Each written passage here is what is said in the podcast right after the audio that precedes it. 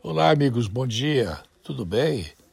Tudo bem ou tudo possivelmente bem. Bom, esses lugares comuns que a gente constrói, né, tal pai, tal filho, ou outros lugares comuns que nascem nos provérbios da mais antiga das populações que vivem no Brasil ou fora dele, é alguma coisa que leva a gente a concluir que nem sempre tal pai, tal filho. Mas, nos usos estabelecidos, se resolveu entender que se o pai é sacana, o filho é sacana. Se o pai é bom, o filho é bom. Se a mãe é boa, a filha é boa. Se a mãe é ruim, a filha é ruim. Esses jargões, esses bordões que são criados, eles podem ser muitas vezes repetidos, mas nem sempre são verdadeiros. Vejam o caso. Helder Barbalho, formado em faculdade, bacharel, doutor, né? Sem ser doutor, né? É, com cursos de pós-graduação, com formação de pós-doutorado na Universidade de Harvard, se não estou equivocado, ele está sendo alvo da Polícia Federal e quando a Polícia Federal, que eu considero a polícia boa, porque também há uma polícia podre dentro da Polícia Federal, ela é a polícia do Estado, a polícia que não é do partido. Quando a Polícia Federal baixa em cima de Helder Barbalho, que é o filhinho do Jader Barbalho, o governador que não foi alcançado pelo Supremo Tribunal Federal, embora haja processos pendentes contra ele, e a Polícia Federal alcançou o senhor Éder Barbalho por compra de respiradores no Pará, pegou o dinheiro que nós não temos e que o Ministério da Economia mandou para o Pará, por ordem do Supremo Tribunal Federal PT, tirando poderes do presidente da República e dando-os aos governadores e aos prefeitos, Portanto, todo mundo que está morrendo, todo mundo que está em quarentena, todo mundo que está com dificuldades, não venham cobrar isso e colocar na conta do caderno do presidente. Seja ele lá quem for. O STF PT mandou colocar o dinheiro na conta dos governadores e prefeitos e tirou qualquer capacidade do presidente da República de tomar decisões centralizadas como o verdadeiro céu do Brasil. Céu CEO, né? o hum, principal comandante do executivo do Brasil.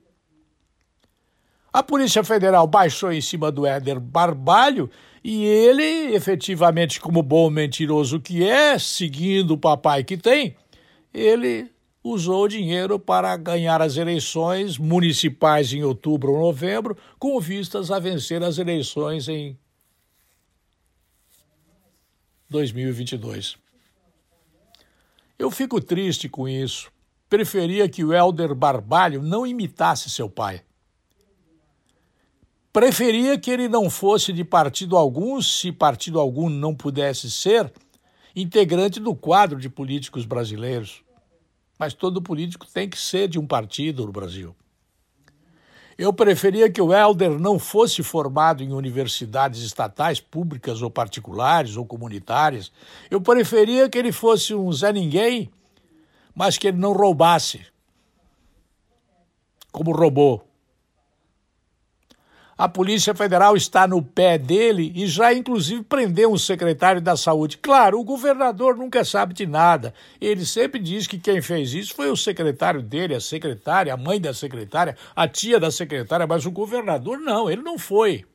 E, na verdade, o Helder Barbalho sabe do bandoleiro que ele é, como o pai dele era, nesse país de, meu Deus, que só sabe ganhar dinheiro para ganhar eleições, roubando o pouco dinheiro que nos resta, pois que a dívida que temos de 5 trilhões de reais está desestruturando, inclusive, a paciência de nossa democracia.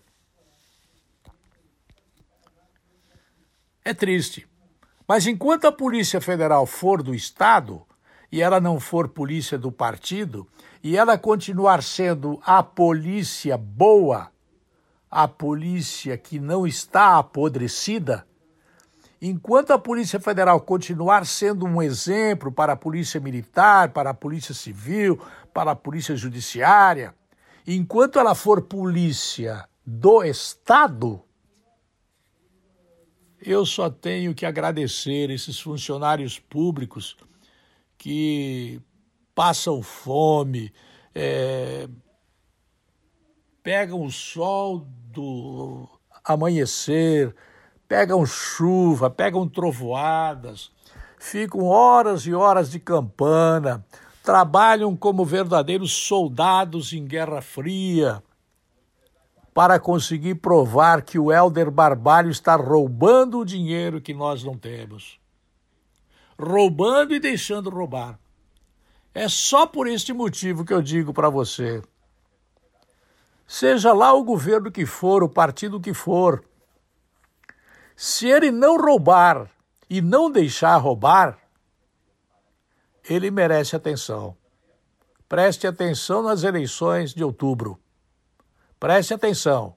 Você é o responsável por ter tanto bandido dentro do Congresso Nacional, da Assembleia Legislativa do seu estado, você é o responsável por não saber votar, por não votar corretamente, por votar em qualquer um, por votar em amiguinhos e amiguinhas, por votar em ladrões e, e ladrazinhas. Você é responsável por votar errado. E votando errado, você ajuda a bandidagem a ficar mais forte no Brasil. Por isso eu peço: vote em quem não rouba e não deixe roubar. É fundamental isso para um país que está estiaçado de dívidas, 5 trilhões de reais de dívidas, que nós não estamos pagando nem as parcelas e nem os juros do total da dívida.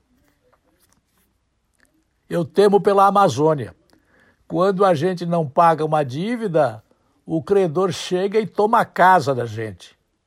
Como o Brasil não tem casa, eles estão pensando é na Amazônia. E aí reside a minha preocupação.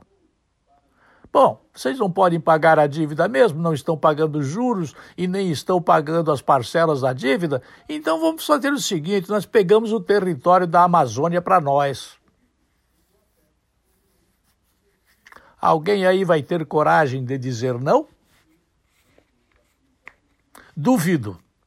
D-U-V-I-D-O. Duvido.